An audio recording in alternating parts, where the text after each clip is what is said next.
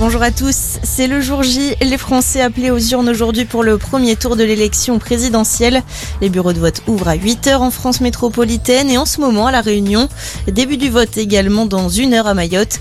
Dans les autres territoires d'outre-mer, le scrutin a commencé hier. On rappelle toutefois que la période de réserve interdit la diffusion de tout résultat partiel avant la fermeture des derniers bureaux à 20h.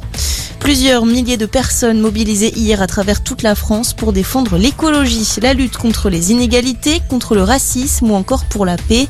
Des marches pour le futur à Strasbourg, à Lyon ou encore à Toulouse, appelées par des centaines d'associations. À Paris, ils étaient 5600 manifestants selon la police, 35 000 selon les organisateurs. Trois personnes soupçonnées d'être impliquées dans l'incendie de Saint-Laurent de la Salanque mises en examen. L'un d'entre eux avait été blessé dans le feu qui avait tué huit personnes, dont trois enfants dans un immeuble des Pyrénées-Orientales en février dernier. Il serait responsable du départ de flammes. Les deux autres hommes sont accusés de complicité de crimes et délits. À la une de l'actualité également, la guerre en Ukraine. Kiev et Moscou ont échangé 26 prisonniers hier. 12 soldats et 14 civils ukrainiens ont pu regagner leur pays. Annoncé hier de la vice-première ministre ukrainienne.